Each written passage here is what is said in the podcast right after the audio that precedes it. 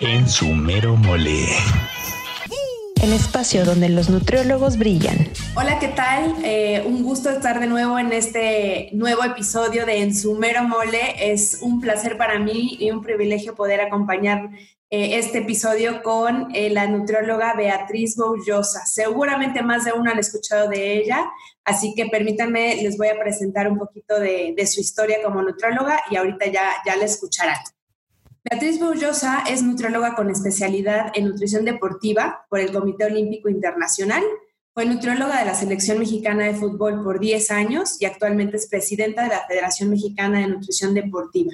Es autora de los libros Nutrición aplicada al deporte y La receta de los campeones. Ha sido reconocida por sus logros como el Campeonato Mundial Sub-17 México 2011 y la Medalla Olímpica de Oro en Londres 2012 con la Selección Mexicana de Fútbol. Recibió el premio Esther Casanueva en el 2014 y es una reconocida conferencista nacional e internacional en temas de nutrición deportiva. Betty, muchísimas gracias, bienvenida. Muchísimas gracias a ti, Rosy. Yo feliz de estar aquí con, contigo el día de hoy. Muchas gracias, Betty. Mira, yo siempre de inicio quiero preguntarles cómo llegó eh, la nutrición a sus vidas. Eh, ya después de tanta trayectoria, eh, vale la pena como irnos un poquito atrás y decir, bueno, ¿y cómo empezó todo? Entonces, si nos quieres platicar un poquito tu historia de cómo inicias y cómo decides esta carrera. Por supuesto, mira, creo que se la debo a mi papá, que era un hombre brillante, la verdad, no porque fuera mi padre, pero era un hombre con un muy elevado, muy estudioso, le encantaba siempre leer, siempre tenía un libro en la mano. Y él eh, estudió ingeniería química y siempre se dedicó a trabajar en la industria de alimentos pero le encantaba la parte de la nutrición, él, él, le encantaba todo lo que tenía que ver con salud. Entonces estudió una maestría en Estados Unidos en nutrición, okay. cuando no era un tema que, estuviera en la mesa, e incluso él en la industria de alimentos fue el primero, en verdad fue pionero en empujar los temas de salud, que en ese momento se reían de él, porque él empujaba que los alimentos fueran mucho más nutritivos. Entonces yo me acuerdo que eh, lo escuchaba mucho hablar de esos temas y siempre promovía el ejercicio en, en la casa con mis hermanos, conmigo, mi mamá también eh, tenista, los dos tenistas. Entonces en mi casa siempre se hace ejercicio y siempre el tema de salud era muy era importante. muy común. Entonces cuando escuché la carrera de nutrición, me acuerdo que lo escuché de una eh, de mis, digamos, no era mi compañera, iba en, el, en, la generación arriba de la mía, pero ella dijo, ay, quiere estudiar nutrición. Ella finalmente estudió este, arte o algo así. Ah, mira, pero nada que ver lo escuché y dije, ¿cómo? Nutrición, eso me encanta. Yo escuchaba a mi papá. Investigué la carrera, vi que había mucha física, química, y a mí la química me fascina. Entonces, anatomía, fisiología, yo todo eso a mí me vibraba y dije, de aquí soy. Es la combinación perfecta. Exacto.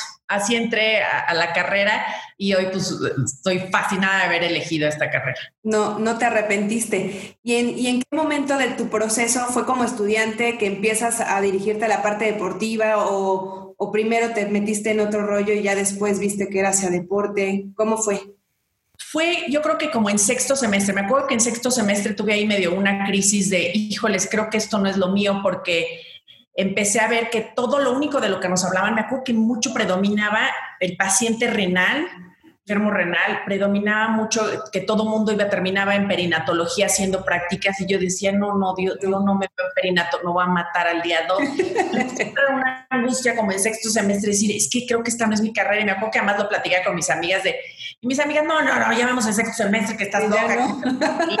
y ya casi, casi yo me quería salir porque dije, no me veo trabajando en un hospital viendo enfermos, me choca. Me choca. Pero no te proyectabas tú ahí para nada. No me proyectaba y tristemente la carrera no te daba nada de información de atletas, no te, no te inspiraba a buscar por ahí. Hoy en día ya las carreras tocan esos temas, incluso he sido docente, pero en ese momento no te inspiraban a buscar otra cosa. Hasta que afortunadamente una amiga me dijo, oye, pero ¿por qué no te vas más al ámbito de deporte, de que te gusta? Pues de ahí empecé a hacer así el clic y dije, sí, esto es lo mío, esto es lo mío. Y hice mi tesis en hidratación en, atletas, gané un premio por esa tesis y se me abrió un mundo espectacular. Sí, fue justo. Así cambié, le di el rumbo a... ¿Y, ¿Y cómo inicias? Entiendo que haces tu tesis y esa tesis te da el brinco para entonces empezar a trabajar en el deporte o cómo empieza tu primer trabajo de nutrióloga. No, curiosamente, eh, pues seguía sin haber nada de información en nutrición deportiva, pero ya estaba yo muy pegada a Aurora León y luego también Lourdes Mayol estaba también muy metida en el ámbito del deporte, entonces empecé como a seguir los pasos que ellas eh, daban y, fuimos muy autodidácticas las tres porque empezamos justamente a, buscar afuera lo que no había aquí. Aquí todavía no había mucha información en nutrición deportiva y allá afuera ya había muchos congresos, mucha información. Y entonces, pues ahí íbamos, íbamos un congreso, íbamos otro, y era siempre éramos las tres y nos veíamos ahí, pues, claro que nos hicimos buenas porque siempre estábamos de un lado para otro en estos congresos del deporte. Y así, te digo, fuimos aprendiendo, así me enteré del, diplomado del Comité Olímpico Internacional, claro que me emocioné, inmediatamente que supe, inmediatamente me inscribí y fue la mejor decisión que pude haber tomado en mi vida porque ahí vi ahí sí me explayé placenteramente con todos los temas de la nutrición deportiva, me apasioné y estudiando, estaba yo justamente terminando el diplomado cuando yo ya había no estaba justamente acababa de terminar el diplomado, estaba en mi graduación del diplomado cuando eh, justamente salió un proyecto de escribir el libro de nutrición deportiva con otras colegas. Eh, entonces empezamos eh, todos a escribir capítulos, me tocó ser editora y todo. Y ahí yo dando clases en la Universidad Iberoamericana, alguien pregunta que están buscando una nutrióloga que pues, esté especializada en deporte, una alumna y finalmente le llega a la directora de carrera, ella me contacta y así es como la Federación Mexicana de Nutrición Deportiva me, me contacta y empiezo a trabajar. Pues, me dio mucho gusto que hayan buscado específicamente un perfil de una nutrióloga especializada en deporte. Además, digo, yo ya venía dando clases, estaba escribiendo y daba yo consultas en un gimnasio, o sea, deportistas amateurs, pero de los cuales agradezco profundamente porque obviamente de ellos aprendí claro, la experiencia. Y la experiencia, y también aprendí en carne propia, pues de correr mis propios maratones, de hacer mis pininos en, relevos en triatlón y de hacer así cositas. Es que no hay nada como vivirlo, ¿no? Para poder recomendar. 100%, yo creo que sobre todo si te dedicas a este ámbito tienes que saber lo que significa ganar, perder, sudar, tomar un suplemento que no te cae bien en, plena competencia, millones de cosas que, si no, no puedes transmitírselas a tus atletas. Entonces, digamos que fue, fue picar piedra y picar piedra, no, no era tan fácil. Yo creo que ahora a las generaciones les cuesta mucho trabajo comprender lo que implicaba en ese momento conseguir información, porque oye, la información es muy fácil de conseguir, googleas y tienes incluso un exceso de información, pero en esas épocas no era así, o sea, conseguir la información era un verdadero, era una verdadera hazaña, o sea, tenías que ir a investigar, buscar quién conocía, quién, y, y, lograr llegar a lo que, te, hoy, hoy, lo, hoy lo aprecio mucho, o sea, me da gusto que me haya incluso hasta costado trabajo porque me hizo valorar más todo. Yo me emocionaba muchísimo cuando conocía a los autores de los libros, de los artículos que leía, era fascinante. Y, creo que en el tema, justo en nutrición pasa, pero en nutrición en el deporte pasó mucho y, te tocó vivir esto de poca información, poca información en México y al final de cuentas es generar herramientas uno mismo y de cómo lo logro, ¿no? Y creo que eh, muchos de los que nos escuchan pues son los que están estudiando nutrición o están por eh, iniciar y, están viendo qué, qué hacer. Eh, creo que vale la pena, es, es, un buen tip, ¿no? Esta parte de busca, buscan información. ahora, como tú dices, ya no nada más es buscarla, sino ahora igual no, porque ahora hay un mundo a un clic de distancia, pero la ventaja de, de ahora, pues contar con mucha más información de los pininos que ustedes en su momento generaron, ¿no? Sí, y te repito, agradezco que, me haya costado trabajo porque incluso esto me hizo darme cuenta que parte de, la labor que ahora hago es, era necesaria en este país, que era hacer difusión de la ciencia y la nutrición deportiva, porque aquí no, no llegaba mucho la información. O sea, porque yo cuando salí me di cuenta, hay mucha información, hay gente que trabaja en laboratorios haciendo investigación de primera mano, conociendo cómo afecta X o Y en el rendimiento y aquí en México pues no. Entonces, gracias yo creo que a esa necesidad surgió la Federación Mexicana de Nutrición Deportiva y ahora nuestra labor es esa, hacer difusión, agremiar a los nutriólogos del deporte, que aprendamos juntos, que podamos juntos discernir entre lo que es ciencia y pseudociencia. Entonces, me ha dado mucha labor y estoy agradecida por eso. Oye, y en el tema de la selección mexicana, que es lo que mucha gente de repente quiere escuchar de tu experiencia, porque no muchos lo viven y como nutrióloga mujer menos. Platícanos un poquito cómo llegas eh, a la selección, qué retos te, con los que te afrontaste, primero por el gremio, eh, por la parte deportiva, pero también porque es un mundo que gracias a Dios soy cada vez menos, pero es un mundo muy de hombre. ¿Cómo viviste ese reto? En su mero mole.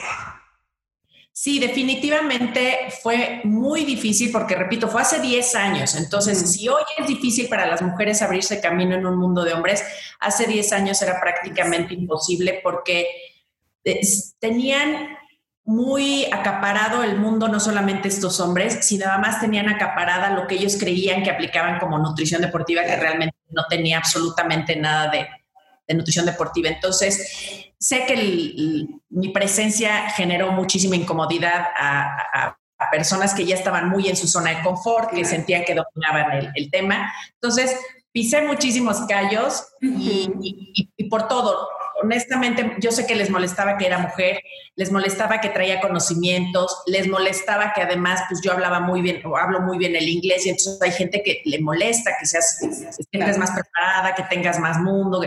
Entonces, y, y, sí les quiero compartir a todos los que están afuera y que siempre les llama esto como la atención, es que sepan que yo lo sufrí desde el día uno hasta el día que me fui a la selección. O sea, siempre hubo alguien que se incomodara, incomodara siempre hubo alguien que casi, casi, cállate niña, tú no sabes, y me tocó. Un este, verdadero reto, ¿no? Un verdadero reto, pero me hicieron la piel muy gruesa. O sea, creo que el primer año sí me dio gastritis, la sufrí muchísimo, pero yo soy terca y poco a poco con perseverante. Suena más bonito perseverante, pero Pero este, fui, se me fue engrosando la piel. Y entonces, como algo sí tenía yo, y, y, y siempre lo digo y lo comparto mucho con mis hermanos, que siempre decimos que afortunadamente podemos dormir en paz. Yo tengo la conciencia muy tranquila y yo estaba segura de que lo que yo estaba haciendo estaba bien hecho, estaba, tenía toda la ciencia que me respaldaba, yo tenía el ejemplo de personas a nivel mundial haciendo lo que yo estaba haciendo. Entonces, yo estaba tan tranquila de que lo que estaba haciendo estaba bien, que eso me permitía seguir empujando, porque yo decía, el día que yo no pueda aportar algo, el día que verdaderamente mis conocimientos no den para sumar a la selección, ese día me voy pero me di cuenta que lo estaba haciendo bien y que también lo estaba haciendo también porque incomodaba a mucha gente. Entonces, claro, si no, desapercibida hubieras pasado, ¿no? Exacto, y, y, y, ojo, ¿eh? hay mucho, desgraciadamente hay muchos colegas que están en el medio que, que pasan desapercibidos y, y luego celebran años de llevar y que no han sumado y a mí me da una tristeza porque digo, para estar ahí y que no haga ruido y que nadie te ve, que nadie, pues no sé, no, hace mucho sentido, ¿no? No hace mucho sentido. Yo creo que si vas es para sumar, para crecer, para justamente compartir la información con otros. Y veo que no, veo que hay gente que sí prefiere estar ahí, decir que tienen el puesto, no incomodar a nadie, hacer ruido. Y a mí se me hace como muy de Viva la paz, claro, sí. Yo tuve mis buenos pleitos, sin duda. Sí, me imagino. Pero mira, uno fortalece, eh, enriquece la misma personalidad, ayuda.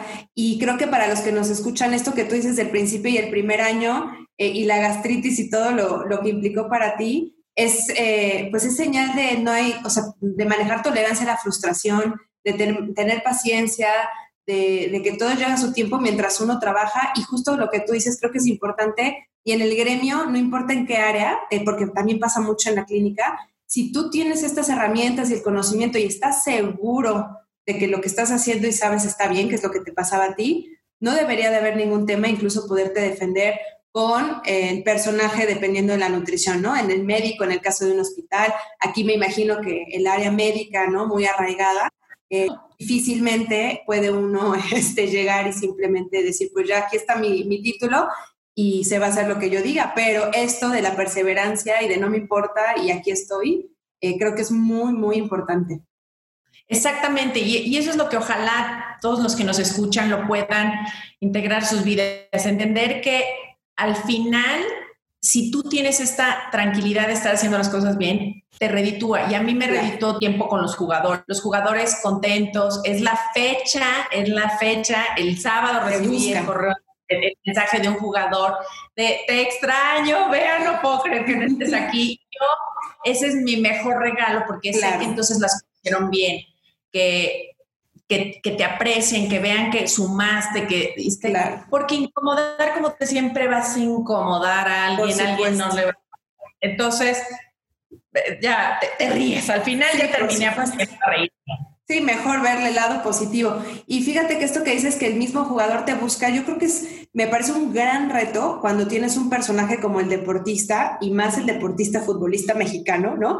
En donde, ¿cómo es que alguien me va a venir a decir qué comer y cómo comer cuando pues llevo yo años entrenando, ganando dinero y este, campeonatos y etcétera, ¿no? Este, pensando en los deportistas en general creo que ahí está el reto. O sea, si es capaz una persona de, admitir y admirar a alguien, ahí está el resultado este, del trabajo, ¿no? Y creo que es un gran reto con este tipo de, pacientes. Yo te quisiera preguntar, en general, hasta este momento de tu vida, porque te falta mucha trayectoria, pero hasta en este momento, ¿qué anécdota eh, recuerdas o, o, reto con algún deportista en particular en el mundo de la nutrición deportiva que nos compartas?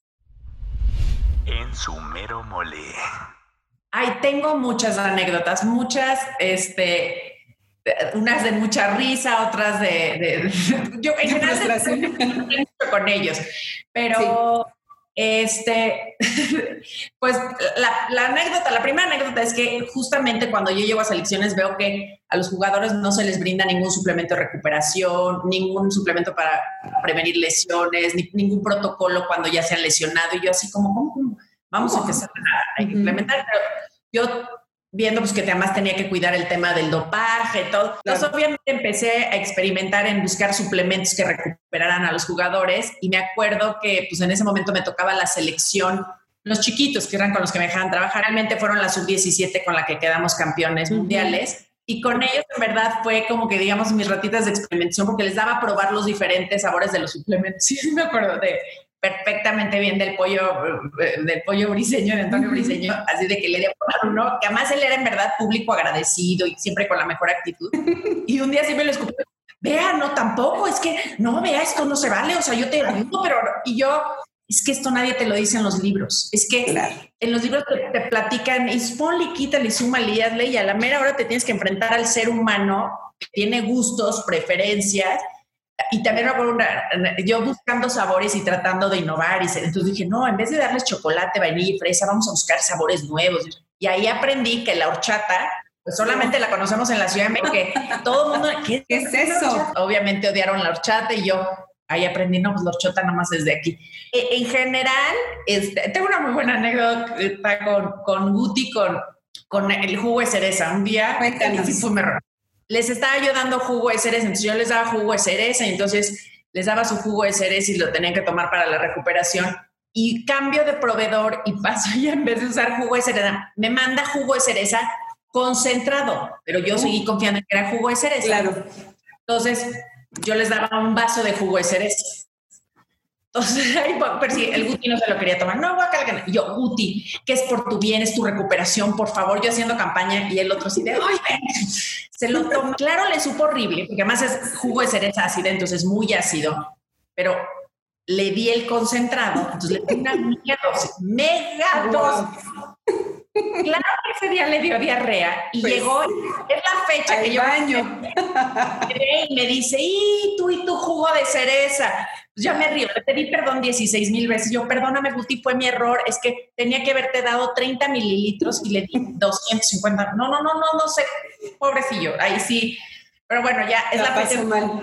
Y lo veo, me río y se ríe y, y, pues nos dio para revertirnos. Siempre son muy divertidos. En verdad, yo les agradezco tanto lo bien que, que, que me hacían pasar tantos días de concentración, tanto tiempo estando juntos y que terminas hablando ellos encantadores, te hacen muy amena la, estancia, la verdad. Claro, pero yo creo que también tiene que ver en cómo los trata uno, cómo se da a respetar uno, ¿no? Yo creo que hay también una serie de retos que platicamos hace rato de, la nutrióloga en el deporte y empieza por una, ¿no? Yo creo que también tiene que ver esta capacidad de la convivencia con, con ellos.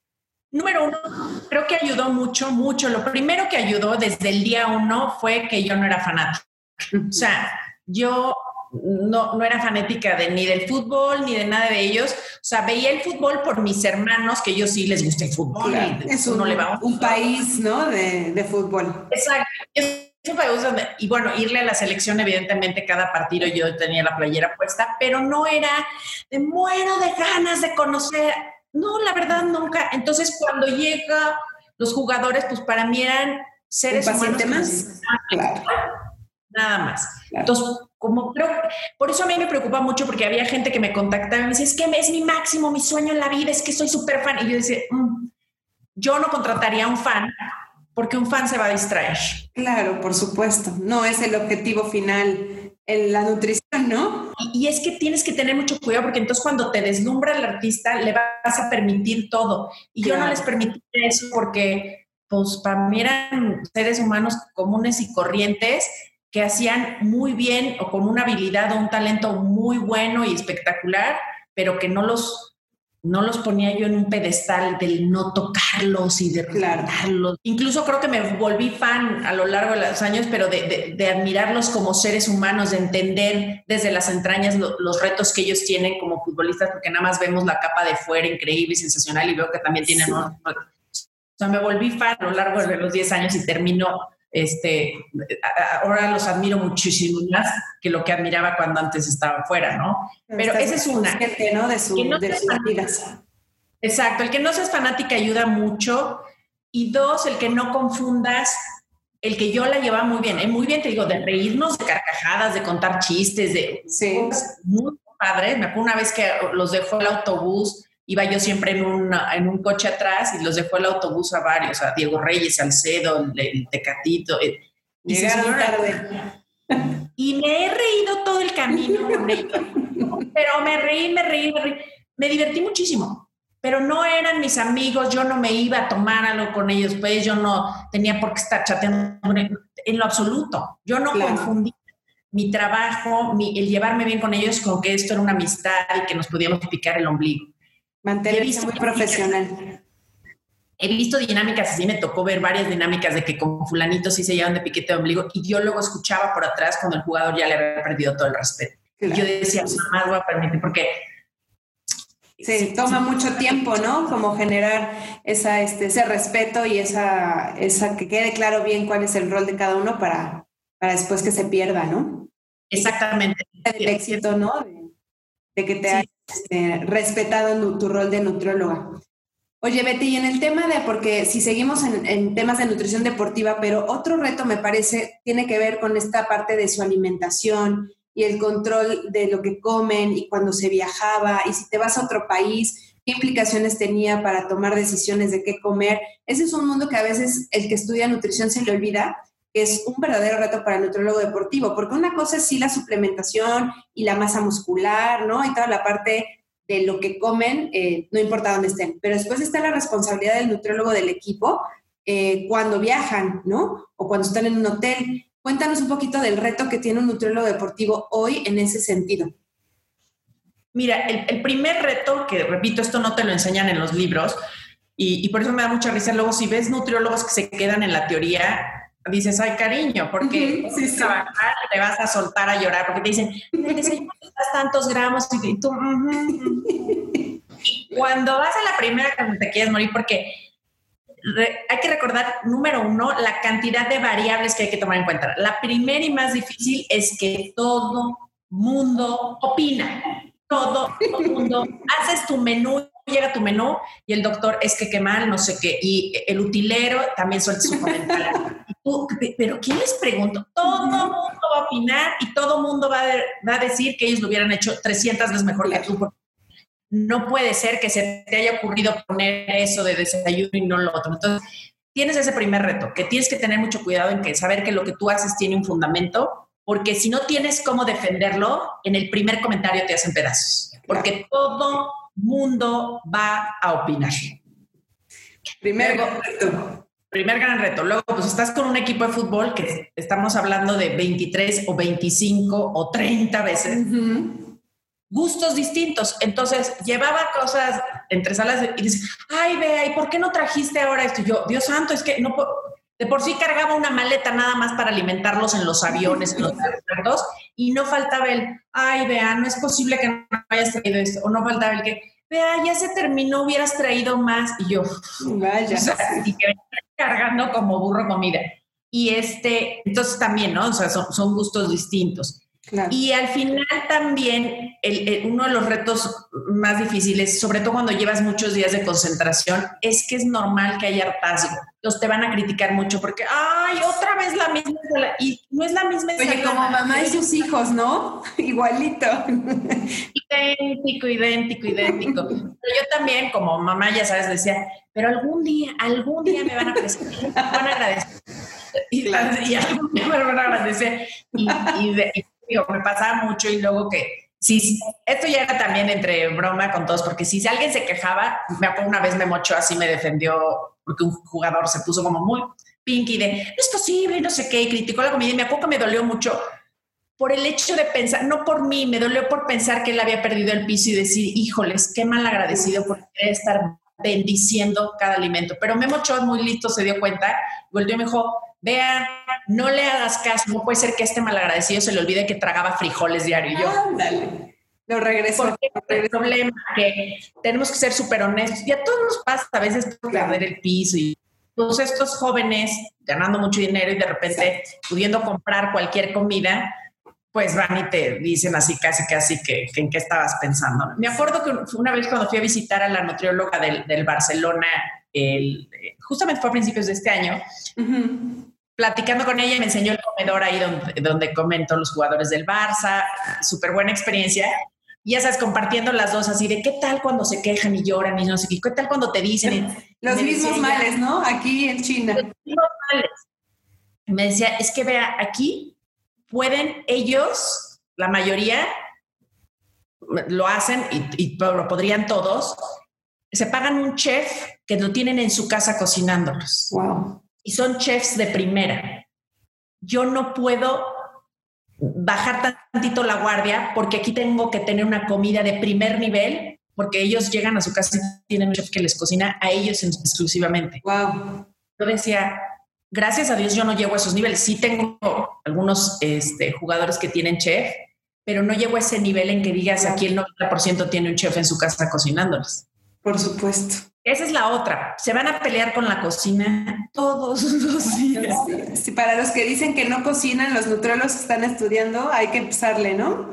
Hay que empezarle. ¿Sabes qué hay que llevar? Porque también eso me dijo En el Barça lo hacen muy bien. En el Barça tienen no uno, sino tienen dos chefs más. o sea, tienen toda una comitiva de chefs de primer nivel. Pero de primer nivel. No es que tengan cocineros, tienen chefs de verdad preparados, utilizados en el tema. Y yo me daba cuenta que entonces, eso era lo que hacía la gran diferencia, porque no es lo mismo que yo te diga, vas a hacer una lasaña vegetariana. A cómo se presenta, se enseña, se prepara la lasaña vegetariana. O sea, a mí me tocaba mucho que los jugadores se quejaran de cosas que yo decía, me duele el alma, pero esto era tema de que la cocina se le quemó, le echó mucha grasa o le, se le pasó de sal.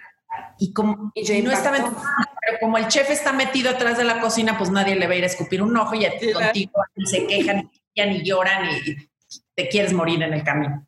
Claro. Oye, yo creo que ahorita de lo que dices, otro reto que, que, visualizo es el tema del presupuesto, ¿no? Porque al final de cuentas con el nutriólogo deportivo, pues sí puede ser un, un, deportista, puede ser un equipo, pero las implicaciones en qué presupuesto tiene el nutriólogo para impactar. Yo me acuerdo hace varios años, en Puebla te escuché en un congreso en donde platicabas de una anécdota con el tema de las gomitas a medio tiempo, en donde gomitas y nos explicabas porque era un congreso pues a nutriólogos, ¿no? Del tema de la glucosa y cómo impactaba en ese momento para el cerebro, porque hasta contaste la, no recuerdo qué jugador era, pero era sub este 17, en donde gracias a la glucosa cerebral reaccionó bien en una jugada y no se peleó, ¿no? Y la verdad es que me impactó mucho porque al final de cuentas, sí, por supuesto, algo como una decisión tuya o el nutriólogo de decir, primero necesita energía en el medio tiempo, creo que se iban a ir a tiempos extras. Pero después el tomar la decisión de qué le puedo dar sin pasarme del presupuesto, porque como tú dices, el libro puede decir maravillas de ciertas ayudas ergogénicas, pero y en la vida real, si eres de la América o de la selección mexicana, igual no hay bronca. Pero si eres de algún este, equipo que no tiene ese presupuesto, no sé cómo, eh, viste eso. Ese es el, principal eh, reto En su mero mole. De la realidad de este país. Es decir, yo tuve el privilegio de trabajar en selecciones nacionales donde el presupuesto no era un tema de, de, angustia y de preocupación, pero me acuerdo que una vez de la Liga MX me pidieron que diera una charla a niños futbolistas pues de, de, recursos mucho más limitados, evidentemente, y me acuerdo que yo les decía, bueno, de la bebida deportiva, pero yo tenía clarísimo que una bebida deportiva consumida diariamente no es presupuesto para nadie. Entonces, tuve que buscar alternativas y decirles, y, ahí es donde hay que, eh, ¿no? Romper porque desgraciadamente escucho a veces nutriólogos que dicen, pues te haces tu bebida deportiva casera, es que no, es que hagan una bebida deportiva casera, consúmansela les juro que les va a dar o diarrea o vómito.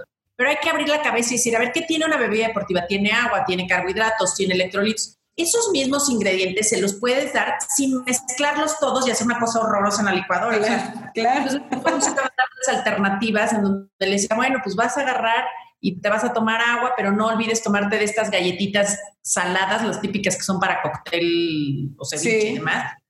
Tiene carbohidratos, tiene sodio y así les vas buscando alternativas, pero que sí seamos muy empáticos. Es que yo escucho a veces a las personas hacer recomendaciones que yo digo, bueno, es que no te lo has comido tú, no te lo has tomado, o sea, tengamos un poco de, de criterio y seamos, repito, muy empáticos a partir además de la experiencia. Yo he probado esto y esto sí me gusta y esto es malo. Y haz cuenta, la miel, la miel puede ser una excelente estrategia para consumir y obtener glucosa sin que te desfalques el bolsillo en geles de glucosa. Pero uno tiene que tener esa labor de irse preparando y buscando y, y dar alternativas a todos nuestros pacientes. Creo que eso que dices es muy importante, buscar opciones que a veces no va a estar en el libro y que la experiencia te va dando y escuchando.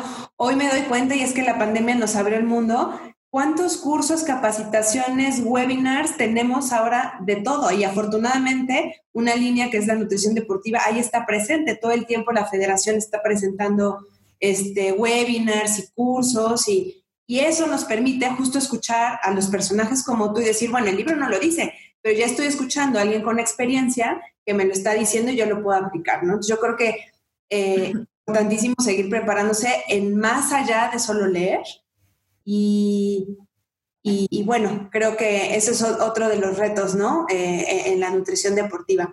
Yo te quería eh, preguntar un poquito de tus planes hoy y eh, a futuro, porque yo te, te, veo en muchas, en muchas ponencias, en muchos cursos. sé que en algún momento estuviste involucrada en certificar con el tema del ISAC. Ahí creo que fue la primera vez que te, que te vi.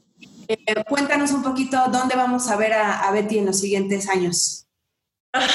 es una muy buena pregunta.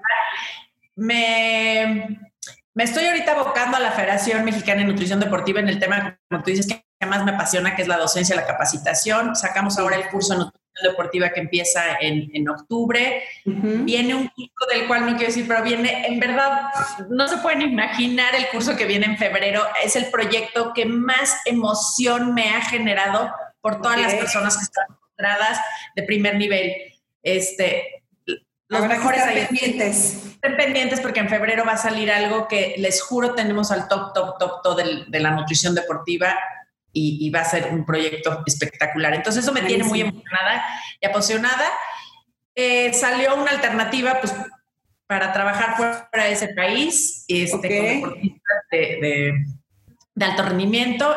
Es, no todavía no hay una porque no se ha cerrado, pero y tampoco creas que, o sea, me, está doliendo mucho el tema de que de que dejar mi país. Nada más el proceso de entrevista que me han hecho me ha dado una lección impresionante de vida. Les voy a decir, la manera en que me han hecho las entrevistas, los exámenes, ha sido espectacular. Y esto me ha servido de dar cuenta que en México tenemos que hacer las cosas diferentes. Es decir, me han hecho unas preguntas, me han hecho un examen, una revisión, están viendo qué tan actualizada estoy, eh, ha sido exhaustivo. exhaustivo que me doy cuenta que así es como tendríamos que hacer los empleos en este país. O sea, me da mucha tristeza ver que hay gente en puestos importantes, que yo sé que hay muchos jóvenes que aspirarían por tener ese puesto y que no tienen las credenciales porque no se hizo un filtro con un examen como el que a mí me están haciendo. Entonces, me, ha dado, ya nada más el proceso, me acuerdo que me escribieron para decirme, Beatriz, sigues a contienda, estamos muy felices, por la pandemia se frena, pero yo me acuerdo que le respondía y le dije, es, muchas gracias, porque además te avisa, o sea, muchas gracias por avisarme, Sí, de inicio, ¿no? Claro. Yo quedo pendiente, he disfrutado muchísimo toda esta experiencia porque han sido, ellos le llaman entrevistas, yo he sentido que ha sido como un examen de tesis. te preguntan, y si tuvieras a tal jugador y le pasa esto, ¿cómo lo suplementarías? Y entonces, ¿qué harías? Entonces, ha sido maravillosa la experiencia y volteo y digo, ay Dios mío, cuánta gente conozco que no hubiera dado con el empleo si les hubieran hecho una de estas 10 preguntas que me han hecho a mí. Claro. Y tal vez las cosas serían diferentes, ¿no? Es un hecho en este país. Es que no tal vez, estoy 100% o sea, las personas que han digo, por eso tienen el nivel que tienen. Claro. Por eso están en donde están, por eso son los mejores en lo que están haciendo, porque evidentemente tienen estos filtros de contratación pues qué buena experiencia para que un día de estos después regreses y, la compartas y repliquemos las cosas aquí en el país, ¿no? Yo creo que hay que sacar lo mejor de, de, los que están haciendo las cosas bien. Exacto, y esa es la parte que me duele porque yo amo México y me encantaría ver que México se transforme en esto. Entonces, no te creas, una parte de mí que digo, no me quiero ir porque yo quiero ver a mi país y le quiero ver que en nutrición deportiva seamos unos fregones. Y, Pero bueno, esta experiencia te lo va a dar para que un día regreses para hacerlo, ¿no? Y no vuelvo. temor que no volver. La ventaja es que, mira, con este tema de la tecnología tú puedes estar en cualquier parte del mundo y aún así impactar eh, en los mexicanos, seguro. Sí, no, no, no, llamo a mi país y quiero, en verdad, te digo, sobre todo quiero ver muchas más medallas eh, olímpicas, quiero ver que los atletas todos reciban el apoyo de un nutriólogo certificado en nutrición deportiva que verdaderamente tengan los conocimientos y no nada más el gusto por la nutrición. Claro, eso es bien importante. Oye, Betty, platícanos un poquito, no sé si de este momento o de cuando estabas este, de lleno en la selección, ¿cómo es un día de un nutriólogo deportivo? ¿Cómo, ¿Cómo es el día desde las implicaciones que tienen tus horarios, en el ritmo, en los viajes? Es, es, muy pesado porque si estás 24/7. En los viajes, ya ni te digo, en los viajes no te da tiempo ni de hacer ejercicio, ni de hacer muchas cosas que también son importantes para tu calidad de vida, porque es muy demandante, porque yo tenía que estar media hora antes de que se sirviera el buffet para probar todo el buffet, estar checando que sí Perfectamente todo bien. Y luego además eres la última, en, la última en desayunar, la última en comer, la última en cenar. Entonces prácticamente yo me la vivía en el comedor. Entonces llegaba un momento en que ya no, o sea, no veía la luz del día porque estás horas en el desayuno, te vas al entrenamiento, andas preparando los suplementos y estás en el entrenamiento con los suplementos, terminas y ya tienes que estar viendo la comida, terminas y tienes que estar viendo el snack de media tarde o el siguiente entrenamiento, terminas ya tienes que estar viendo la cena. Es muy demandante y esto es importante también que lo sepa la gente porque a veces todo el mundo piensa que es esto súper glamuroso, no, no tiene nada de glamour, estás muy cansada. Este, porque además recuerda que esto es sábado, esto es domingo, no tienes un solo día de descanso. Luego, una que otra tarde de descanso, pero tú ya que ya estás hecho a pedazos y siguen ellos comiendo. Entonces te van a seguir preguntando qué comer, qué comer. Entonces no hay descanso. Sí, no tiene fin, no tiene fin. No tiene fin, no es para todo el mundo. Tienes que tener estómago, tienes que tener, tener familia o infraestructura familia que te aguante el tema, que es muy difícil y además, bueno, eso es en los viajes, en los viajes muy, muy, muy complicado. Y aquí en México también a veces arrancamos muy temprano, que se tienes que tomar la composición de los jugadores en, ayunas y luego tienes que estar en el desayuno y luego tienes que estar en suplementación y luego tienes que estar en la comida.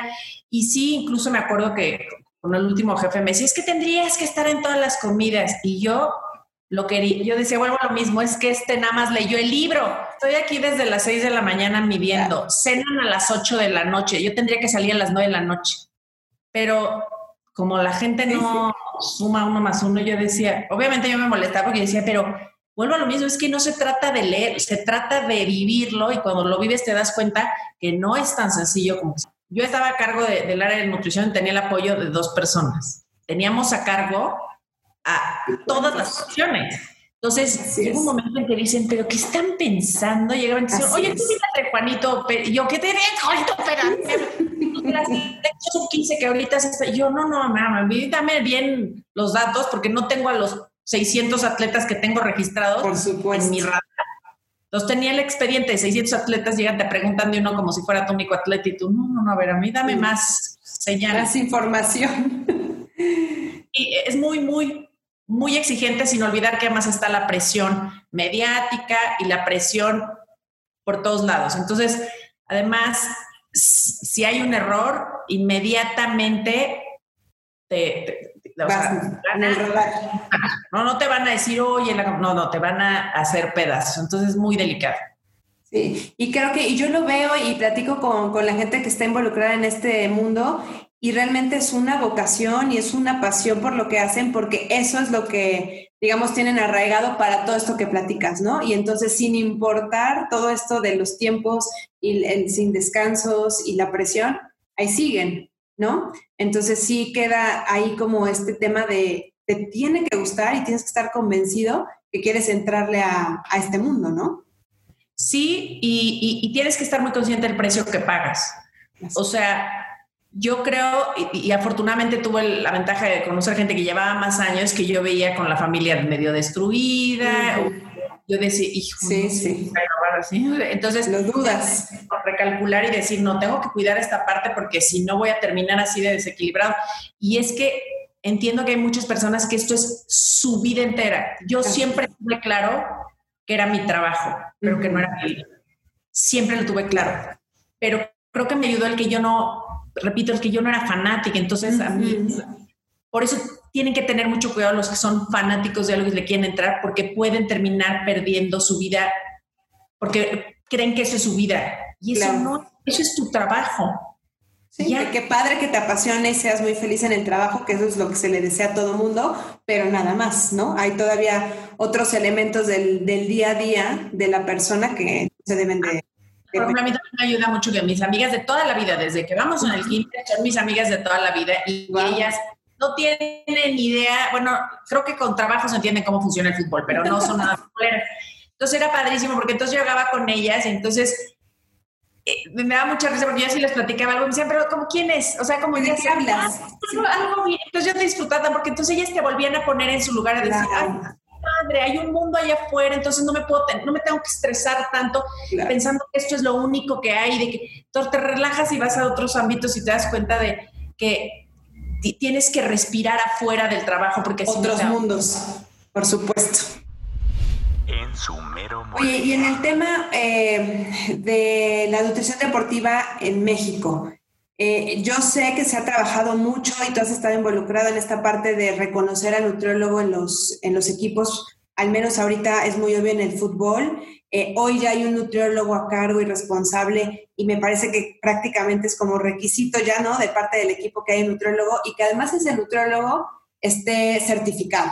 ¿no? O sea, alguien que ya conoce de la sinantropometría, que ya es un curso, ya se capacitó, etcétera. ¿Qué retos? Porque ese me parece fue un gran reto y ahí va. ¿Qué retos ves eh, para los siguientes años en nutrición deportiva en México? Híjoles, te, voy a ser sincera y ahora, como tú dices, gracias a esta pandemia que mucha gente me ha contactado y han buscado cómo certificarse y prepararse. Y vuelvo a lo mismo, la información está ahí, está cada vez más disponible. He visto que el pie del que estamos cojeando, por lo menos seguramente en todos los gremios, voy a hablar de mi gremio porque no conozco de otros, pero que seguramente nos está pasando y es donde me, me generó una cierta preocupación a lo largo de estos meses, es que me di cuenta que no basta con que tengas los conocimientos de nutrición y nutrición deportiva y te hayas leído 600 artículos, lo que tú quieras. Tienes que tener unas bases importantes que desgraciadamente me ha tocado ver por diferentes razones y en diferentes ámbitos que estamos careciendo. Número uno, y lo dije el otro día en un curso que di. Número uno, redacción, ortografía. Hijo, me duele el alma, pero he recibido correos hola sin H, correos que me escriben en mayúsculas y digo, no, y es correos que me escriben, ¿qué onda Beatriz? Oye, que hijo, perdón que te lo diga, pero, y no, no es que yo quiera ser pesada, pero yo jamás me imaginaría, es la fecha, que maestros que admiro no le escribo, ¿qué onda, Ron? ¿Cómo No, no, no, le escribo, Dear Ron, how are you? respeto que, que... Tantito por lo menos, ¿no? Para empezar. No porque tengas que rendir, sino porque es educación básica. Entonces, Así sí, me encantaría ver que hoy la gente se, tenga un poco más de, de redacción, de ortografía, de modales, de cositas que al final te van a hacer... el camino. Sabes que es que tenemos que ser profesionales en toda la extensión de la palabra. Y, sí, está bien que a veces vas a cojear de un pie y algo no es tu pero que por lo menos se ve que estás haciendo ese esfuerzo y esas ganitas y, todo, pero hay gente que me escribe diciendo, oye Beatriz, ¿me podrías dar una carta de recomendación? Perdón, ¿quién eres? No te conozco, este, ¿por qué te voy a dar una carta de recomendación? Y cosas así que digo, no, busquemos una mejor calidad humana, una mejor calidad profesional. Y me encantaría invitar a la gente a que no se limiten y se preocupen únicamente en ser biólogos en el ámbito que sea, sino que traten de ser como una calidad humana y unas personas mucho más preparadas. El otro día leía, me encanta hacer crucigramas, entonces tengo una revistilla ahí que haces crucigramas y sudoku y no sé qué, y de repente te como notas curiosas, y leí en una de esas notas curiosas que tocar un instrumento está demostrado que ayuda obviamente a mayores conexiones neuronales y por lo tanto te hace muchísimo mejor aprendiz de otra lengua, de otro idioma, de cualquier otra cosa. Entonces, dices que claro, entre más explores, más busques aprender de muchas otras cosas, pues vas a crecer y vas a, ser una persona más rica. Entonces yo le sí le diría a la gente una que no se limiten a, que busquen en verdad estar preparados en toda la extensión de la palabra. Y la otra que me preocupa mucho, porque también me llegan muchos mensajes y correos y demás diciéndome, oye Beatriz, es que me quiero especializar en nutrición deportiva, pero oye, ¿tú sí crees que pueda ganar bien? como más o menos cuánto calculas? Señores, jamás en vida, jamás el dinero fue un tema de mi preocupación. O sea, jamás dije, híjoles, pero entonces, si sí entro, ganar es suficiente como para entonces yo creo que en el momento en el que haces esos cálculos monetarios se arruinó la fórmula porque entonces lo que te va a mover es el dinero. Te vendes al postor más grande y eso te no, a mí a mí no me gusta y afortunadamente creo que el dinero fluye cuando pones tu talento al servicio de los demás. Sí, justo, justo lo que te decir, creo que las cosas van al revés, ¿no? Y cuando uno demuestra estas capacidades y hay resultados, solito como consecuencia, vienen estas retribuciones, ¿no? Y además en el camino te puedes dar cuenta de que por ahí no era. A mí me pasó. Mi primer, primer trabajo fue en trastornos de la alimentación. Hasta tomé un diplomado y aprendí. Otro mundo. Otro mundo. A los dos, tres años yo decía, no, no, ¿qué hago? Aquí esto está horrible. Me va a terminar dando un trastorno a mí porque yo ya de ver tanta anorexia y tanta bulimia, yo ya decía, ya me espantaba mi comer. Entonces, ya lo tengo yo. Dije, sí, sí, sí, dije, o recalculo mi camino como el GPS y recalculando, recalculando, por aquí no es. Pero no me arrepiento ni un segundo de haber estado ahí. Aprendí un montón y me ha servido.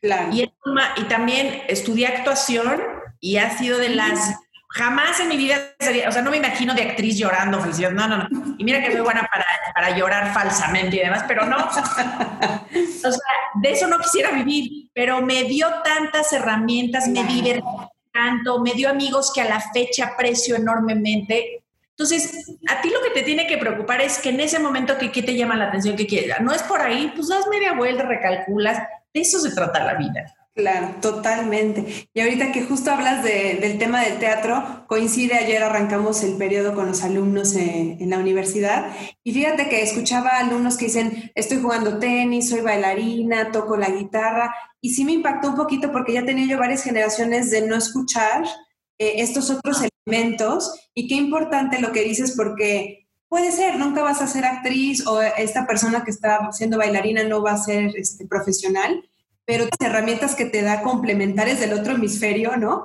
El nutriólogo tal vez nos enfocamos a mucho más a la ciencia, toda esta parte más como teórica, pero la parte de las artes creo que complementa muy bien en el día a día del nutriólogo, ¿no? Y además, a ver, yo tuve que tomar cursos, porque esto no te lo enseñan en la universidad, yo tuve que tomar cursos de finanzas, cursos de inversión, cursos de digital, bueno, 25 cursos para manejar Super Non Plus Ultra mi computador aprendamos, aprendamos, o sea, jamás te, va a sobrar el conocimiento, jamás vas a decir, híjoles.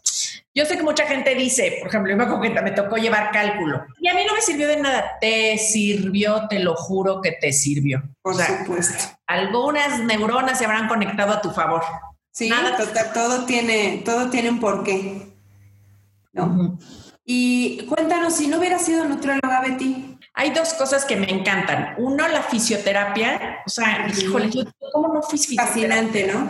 Me fascina, digo, y es muy parecido y tiene que ver con esos temas.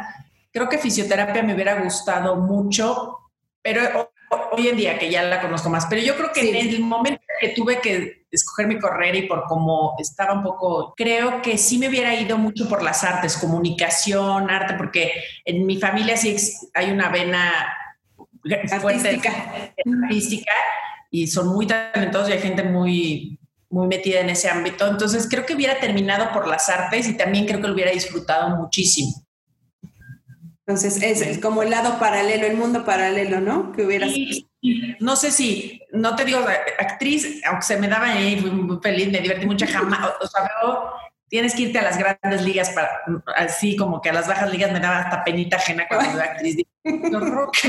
pero, pero igual escritora o poeta, algo así, yo qué sé, me, me, eso sí me hubiera... Todavía hay mucho tiempo para que... Igual ya al rato vemos un libro de nutrición deportiva y si no de poemas por Beatriz Boullosa. No, mira, al rato ya de luego sí les digo a mis sobrinos de risa, este, espérense que cuando ya esté grande, grande, ya me retire la nutrición, voy a dedicar a la actuación para ser la abuelita, ya sabes, como la salida de esa época, porque ahí digo, sí, eres muy divertido, que más como ya nadie, o sea, todo el mundo quiere ser la actriz guapa. No, Principal.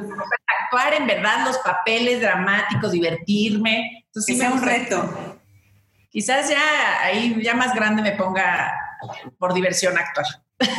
me parece muy bien. Ya, ya te veremos en, otros, este, en otras audiencias. En su mero mole. Oye, y quería preguntarte desde hace rato eh, el tema de Beatriz Boullosa sin el disfraz de nutrióloga. ¿Cómo, ¿Cómo es un día o las cosas que hace Betty sin pensar en la nutrición?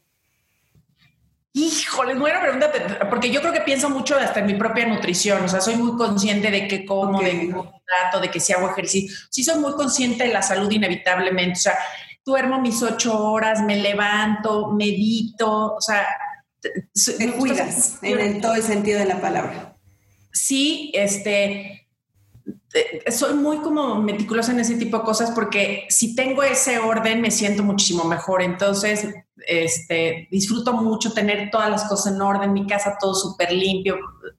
Este, inevitablemente sí, la salud lo tengo como presente. Qué difícil, pero, pero por ejemplo, no soy de las que está, comes y digo, híjole, ya se comió, ya le faltó. No, no o sea, cuando ahí sí no. no. No somos como las psicólogas que todo el mundo piensa que están analizando, todo el mundo no o sea, disfruto comer y demás, pero sí traigo como muy metido en mí es llevar una vida saludable desde que me levanto, poner un sentido y te digo, hacer mucha meditación, disfruto muchísimo esa parte, y, pero me encanta bromear, o sea, me la vivo bromeando. Siempre. Ahorita no estaba platicando con un amigo y estamos risi, risi, risi, o sea, soy mucho de, de reírme, amo, amo hacer bromas, amo reírme, amo ver videos que me hagan reír y amo ver videos que me hagan aprender algo. Entonces, diario, diario, o, pongo los de BBVA Vancomer que tienen unos videos estupendos, o pongo, o pongo las TED Talks, o escucho algún podcast que me haga reflexionar. Ese tipo de cosas me encanta. O sea, me encanta aprender algo nuevo diario. Y, de cosas además, entre más distinto y no tenga que ver con la nutrición, más lo disfruto. Si es algo que no tenga nada que ver con eso. Y, te digo, y, reír, reír. Y reír, sí, sí. Pero fíjate que es como es parte de ti, ¿no? Y al final de cuentas lo proyectas y genera como, yo no sé si hasta los, tus mismos pacientes se genera esta vibra que ayuda, ayuda a esta empatía, a que, a, que fluyan las cosas, ¿no? Sí, y, eso trato mucho también con, con, con mis pacientes de, de ver la película completa. Yo creo que si quieres ayudar a alguien, no puedes reducirte únicamente a su competencia o a su condición corporal, tienes que ver en, el todo para poder en verdad ayudar más a los pacientes. Entonces esa parte la disfruto muchísimo. Mucho. Y siempre bromeo de que ya digo, no, ya le voy a bajar tres rayos, no voy a trabajar tanto y todo el mundo me dice, Beatriz, se ríen y me dicen, ay, Beatriz. No es posible. Me enojo, pero te voy a decir una cosa, después de esta pandemia ya confirmé que tienen toda la razón me encanta estar ocupada y haciendo y generando ideas y buscando innovar y crecer y ver más allá. Es parte de tu esencia al final de cuentas, ¿no? Yo pensaba que no, pensaba que disfrutaba más estar en lo Pero no, este, este tiempo en pausa descubre uno que realmente ese ritmo es el que a uno le gusta, ¿no? Sí, y, y, sí, y lo disfruto. Y lo disfrutas. Bueno, ahora eres más consciente y eso es bueno, ¿no? Sí, Sí, exactamente. Ya estar consciente siempre te, va a ayudar a, estar mejor. Claro. Y con esto de estar mejor, y tú decías, y creo que eh, es algo que a veces nos falta a los nutriólogos, la parte de sí estar consciente de este, lo que tengo que comer y el ejercicio y, dormir. Son cosas que somos, eh, pues es muy fácil recomendarlo y exigirlo y pedírselo al paciente, pero a veces no hay congruencia con lo que uno vive. Eh, en un país con las enfermedades que sabemos que tenemos, con los números espantosos de sobrepeso en los niños, el tema del sedentarismo, que es un poquito más cercano a lo que tú vives, ¿qué, ves? O sea, ¿qué no estamos haciendo bien los nutriólogos en este país? Si, acaso es un tema nuestro nada más, porque creo que hay muchos más elementos, pero ¿por dónde crees que va para los, estas nuevas generaciones que están por terminar nutrición? ¿Qué, qué, reto? ¿Dónde está, dónde ves un poco la luz para que esto cambie, sobre todo en el tema de la actividad física? Mira, justamente creo que, como te decía ahorita, el tema en donde creo que estamos cometiendo un error es querer abordar el problema desde una perspectiva muy limitante. Lo está haciendo el gobierno ahora con el etiquetado y a veces se hace sin querer en la consulta con una dieta repito, hay que abrir el panorama, ver la película completa y, ser muchísimo más realistas y, como tú dices, empáticos. Creo que el tema que nos atañe en cuanto a obesidad y sobrepeso en este país es extremadamente complejo, sin duda, pero me da mucha tristeza que te digo, este, este tema como el etiquetado, donde hay mucho dinero y donde implica, tiene unas implicaciones económicas impresionantes. Yo mismo, yo digo, ese mismo dinero llevado a la promoción de la actividad física, no solamente ayudas a bajar de peso a los jóvenes, les ayudas a bajar niveles de estrés y ansiedad, los alejas de las drogas, tiene un impacto mucho más fuerte. Ese que queremos, queremos abordar el problema restando cuando lo que tenemos que hacer es sumar. Eh, ahora, la realidad de este país es que hay mucha violencia intrafamiliar, que hay mucha delincuencia, que a los jóvenes les es muy atractivo irse o a la delincuencia o a las drogas. O Entonces, repito, no, no podemos quererlo abordar poniéndole etiquetas a los alimentos, porque Dios mío, creo que hay cosas mucho más importantes que tenemos más que... más trascendentales, ¿no? Más trascendentales. Ahora, bien, los nutriólogos dentro de su consulta, esa sería mi recomendación, que, que vean a, a sus pacientes como, unos, como un ser integral, no dejen de preguntar más allá de qué comes, qué cenas, qué desayunas, pregúntenle a la persona de verdad cómo están Recuerden que cada uno es experto en sí mismo. Yo sé perfectamente bien de qué pie cogeo y sé perfectamente bien cuáles son mis fortalezas. Entonces yo te puedo decir, si tú me lo preguntas, en dónde me puedes ayudar. Ya sabes, yo te puedo decir, híjoles, no sabes qué, a mí échame una llamada en las tardes, amiga, porque yo en las tardes ya estoy viendo que me como, a quién ataco. Lo identificas. Lo identifico, pero no quieras tú como nutriólogo decirle al paciente cuál es su pie débil. O sea, díganle y pregúntenle, oye, ¿por qué crees que durante tantos años has intentado dietas, dietas y no has bajado? ¿Cuál, ¿De qué pie crees que coger? Y si te dicen, híjoles, es que a mí cuando tengo un problema ya me pierdo. Ah, bueno, problemas va a seguir teniendo. Entonces, ¿qué te hace pensar que tu dieta le va a hacer la diferencia? Entonces, lo que tienes que hacer es, y a mí me ha pasado mucho en mi consulta, hay pacientes a los que los he tenido que mandar con neurólogo, hay pacientes a los que los he tenido que mandar a terapia, hay pacientes que los he tenido que mandar a tanatología, porque si tú ves al paciente en su totalidad, a veces lo que menos necesita es una dieta. Sí, exactamente. Y esto que dices es fundamental de hacer activo al paciente en su propio cambio, ¿no? El, hacerse consciente él de qué le está pasando, de qué pie cojea, porque tú más bien lo vas a llevar de la mano como guía, pero el que se hace como consciente y es el, el actor principal es él, ¿no? Exactamente. Vamos un poquito ahí. Exacto, y a veces les digo a los pacientes, mira, yo voy a ser una facilitadora y te voy a dar estas herramientas porque no tienes tú por qué saberlas, pero imagínate que este es un espejo al que te vas a venir a ver y en donde vas a ver que por ahí no, que por ahí sí vas muy bien. Claro, sí. Totalmente, es, es parte de, del reto del nutriólogo hoy, salirnos del cálculo, la dietoterapia y como ampliar un poco más el panorama conduct, ¿no? de temas de conducta, de consultoría, que justamente es lo que, lo que mencionas. Y pues ya para cerrar, me encantaría estar aquí tres horas más, vete escuchando, pero tenemos que cerrar tarde que temprano. Quisiera eh, que nos pudieras compartir cuál, cuál sería el gran consejo después de estos años, eh, sobre todo en la parte em, de cuando estudiaste eh, la carrera, ¿qué consejo le darías hoy a este alumno que acaba de arrancar ayer su primer periodo de nutrición o que está por terminar nutrición? ¿Qué, ¿Con qué crees que podemos empujarlos y que salgan el día de mañana a ser nutriólogos en este país? Yo les diría que creo que el mejor consejo que les podría dar es que no tengan miedo a equivocarse. Es a veces vamos con la vida con tal temor a no regarla, a tomar la buena decisión, a que este certificado sea el bueno, a que este curso sea el ideal, a que no la haya yo regado con el trabajo. No les dé miedo.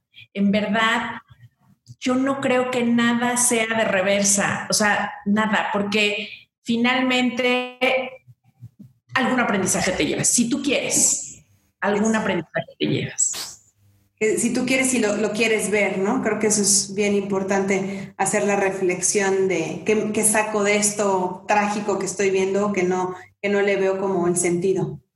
Exacto, pero, pero a veces por, por este temor a no equivocarnos, cometemos más errores y en verdad no, que no les dé miedo y, y, disfruten la parte y la etapa que les toca. Todas las etapas tienen algo atractivo, bonito y de lo que podemos aprender. Totalmente. Pues vete agradecerte nuevamente por este tiempo, por escucharte. Estoy segura que más de uno se va a motivar. Primero va a ver los ojos a la nutrición deportiva con todas las implicaciones que tiene. Eh, para muchas generaciones, pues es, te hemos escuchado y, y de repente yo lo he compartido y es, me voy a dedicar a la nutrición deportiva, voy a dejar todo lo que estoy haciendo y realmente dan ganas totalmente de, radicalmente cambiar la vida y hacer cosas por lo que, por lo que platicas. No es, el, no es la idea, pero al fin de cuentas esto que, generas, esta motivación y esta vibra y verte y escucharte ayuda. Y entonces, pues esperemos que todos los que están escuchando el día de hoy el podcast se queden con esta sensación y que te busquen. ¿En dónde te encuentran, Betty, en, el mundo de las redes sociales? Mira, en Instagram es donde soy más activa porque además, en verdad, personalmente le respondo a todo el que me escribe y me da muchísimo. Agradezco de corazón que me escriban y ahí estoy como Bea Boullosa. Tengo mi canal de YouTube que lo tengo un poco abandonado porque en verdad no sé a qué horas me ocupé tanto. Según yo, como no, tiempo en la pandemia, como no voy a abrir mi canal de YouTube Minuto dos, ya no tengo tiempo de subir contenido, pero ahí tengo unos videos por si quieren verlos. En Twitter soy cero activa, pero, o sea, también seguir como vea orgullosa. Por Instagram. Por Instagram, en verdad, soy muy activa y estoy muy pendiente y me encanta leerlos y, este, y en lo que yo pueda ayudar, encantada Excelente, muchas gracias. Pues que te sigan y estaremos pendientes de tus proyectos nuevos, ya sea aquí o en otro país, y estamos pendientes de, lo que nos platicas del siguiente año. Claro, muchísimas gracias, Rosy, pues disfruté muchísimo esta entrevista. Muchas gracias a ti, que estén muy bien, saludos a todos y nos vemos en el siguiente episodio de En Sumero Mole. En Sumero Mole. El espacio donde los nutriólogos brillan.